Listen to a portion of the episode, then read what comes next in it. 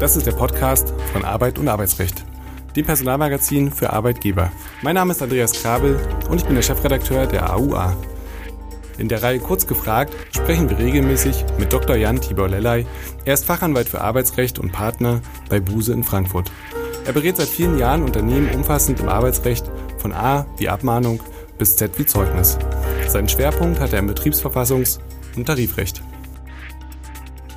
Herzlich willkommen, lieber Herr Dr. Lellay, zu einer weiteren Folge Kurz gefragt. Heute wollen wir sprechen über die Schriftform in der Arbeitswelt. E-Mail, WhatsApp und Co. scheinen relativ unbekannte Wesen im Arbeitsrecht zu sein, zumindest im deutschen Arbeitsrecht. Hier wird überwiegend äh, mit der Schriftform als Formalie gearbeitet, ganz prominent bei Kündigung und Auflösungsvertrag, aber auch im Befristungsrecht oder Betriebsverfassungsrecht. Lieber Dr. Lellay, vor jeder Diskussion steht eine Definition.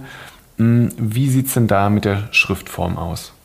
Es gibt ja viele Leute, die von der Schriftform, die ist ja im BGB geregelt, in dem Paragraphen 126 Absatz 1 BGB. Die reden da vom Oldtimer, der, der Formerfordernisse.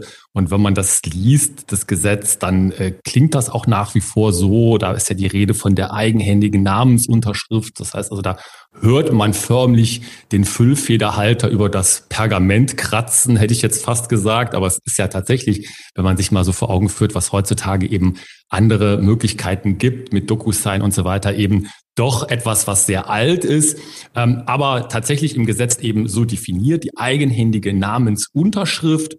Und äh, ein ganz wichtiger Punkt, der da manchmal gar nicht so im Fokus steht, aber den das BAG auch immer wieder anspricht, äh, wenn wir über Verträge sprechen, dann müssen diese na eigenhändigen Namensunterschriften äh, auf dem gleichen Dokument erfolgen. Nicht? Also da bei Aufhebungsverträgen und so weiter, bei Kündigen ist das nicht ein Problem, aber Aufhebungsverträgen, da muss man also darauf achten, dass das also dem gleichen Dokument passiert, aber eben die eigenhändige Namensunterschrift, nicht die sogenannte Wet Ink Signatur, die kommt da drunter und dann ist die Schriftform gewahrt. Über das ähm, Für und Wider dieser Form lassen Sie uns gerne im, später noch sprechen, aber welche Formen gibt es noch und wo ist das Ganze geregelt? Ja, ich finde, deswegen ist der Vorwurf, in Anführungszeichen, den man ja manchmal hört, so gegen unser BGB, ist also alt, nicht? Und mit dem ist es ja auch nicht, aber altmodisch und mit der eigenhändigen Namensunterschrift, Schriftform, das sei also wirklich das Vorgejahrhundert oder das Vorvorgejahrhundert. Aber wenn man dann ins BGB reinguckt, dann sieht man eben, es gibt auch noch andere Formen, nicht? Es gibt die elektronische Form in Paragraph 126a BGB, äh, die hört sich sehr modern an, wenn man das liest. Äh, da wird also von einer qualifizierten elektronischen Signatur gesprochen. Damit kann man die elektronische elektronische Form waren, hat sich in der Praxis nicht durchgesetzt, weil das technisch einfach zu aufwendig ist. Und dann gibt es das, was, glaube ich, in der Praxis äh, im Moment die größte Rolle spielt. Das ist im Paragraph 126b BGB geregelt. Das ist die Textform. Da spricht das Gesetz einfach nur von der lesbaren Erklärung und dem, auf dem dauerhaften Datenträger muss das ähm, verewigt sein. Und das ist einfach die klassische E-Mail, nicht, die man heute zu Tausenden, Zehntausenden, Hunderttausenden täglich in die Welt schickt und erhält. Und der Klassiker ist ja, ähm, Sie haben es ja auch schon angesprochen, die Kündigung. Und da natürlich die spannende Frage, genügt eine E-Mail, genügt keine E-Mail? Hierzu hat das BAG Rechtsprechung publiziert zu Paragraph 99 Absatz 3 Betriebsverfassungsgesetz und 102 Absatz 2 Betriebsverfassungsgesetz. Ähm, was hat es denn damit auf sich? Ja, da ist ein bisschen ein, ein Verwirrspiel, äh, wenn man das sich mal so vor Augen führt, weil äh, in den Paragraphen, die Sie ja gerade ganz zu Recht zitiert hatten, Herr Krabbe, da ist ja die Rede von der Schriftform im Paragraph 99 Absatz 3 BGB und 102 Absatz 2 äh, BTRVG, Entschuldigung, ähm, da ist immer die Form äh, erwähnt, die, die schriftliche Form und dann fragt man sich natürlich, ja Gott, ist es das, was das ähm, BGB da meint mit der eigenhändigen Namensunterschrift?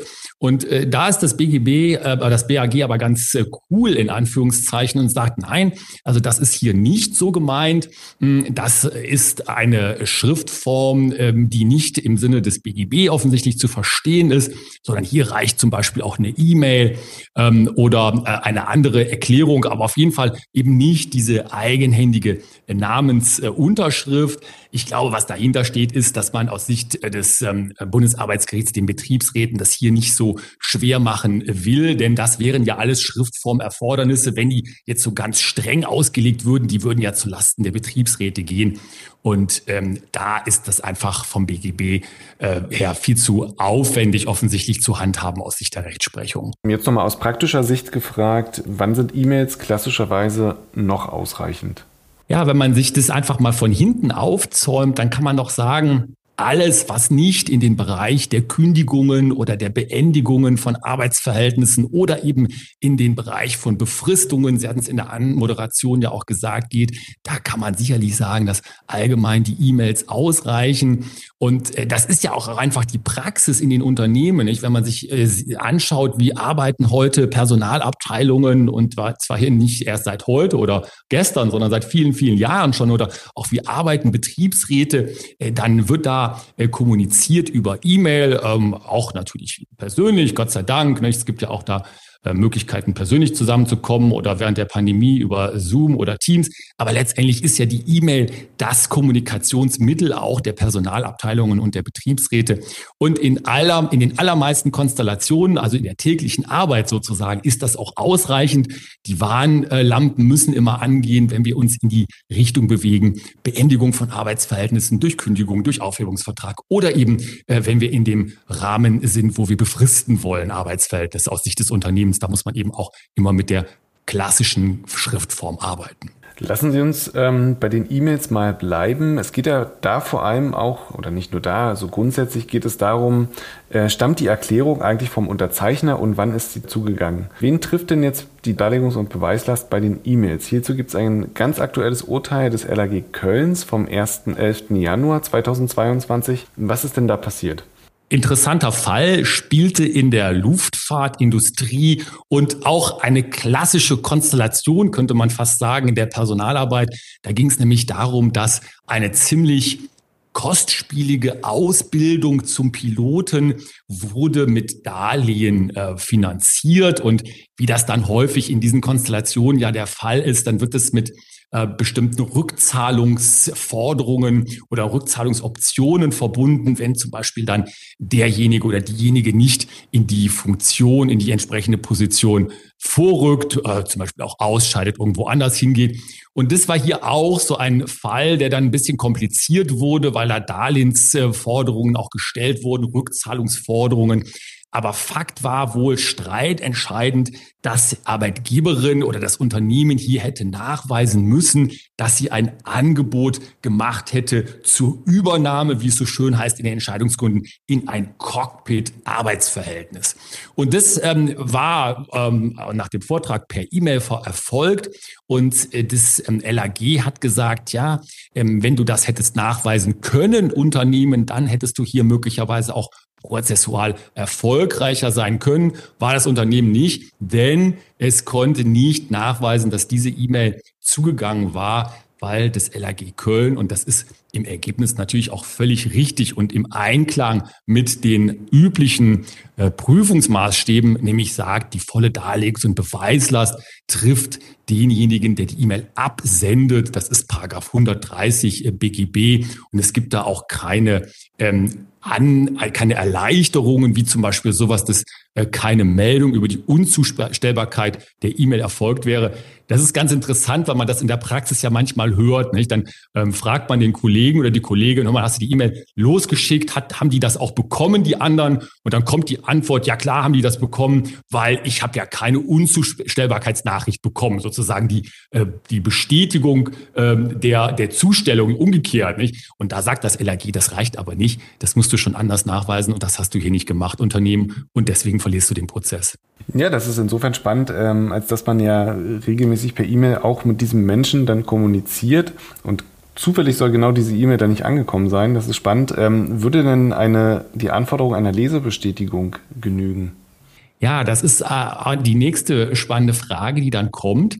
Da gibt es auch Instanzrechtsprechung zu und da hat man zumindestens einen höheren Beweisgrad. Nicht? Also da kann man sicherlich dann schon sagen, naja gut, also die Lesebestätigung, die äh, zeigt ja an, dass ähm, derjenige, der Adressat, die E-Mail auch gelesen hat.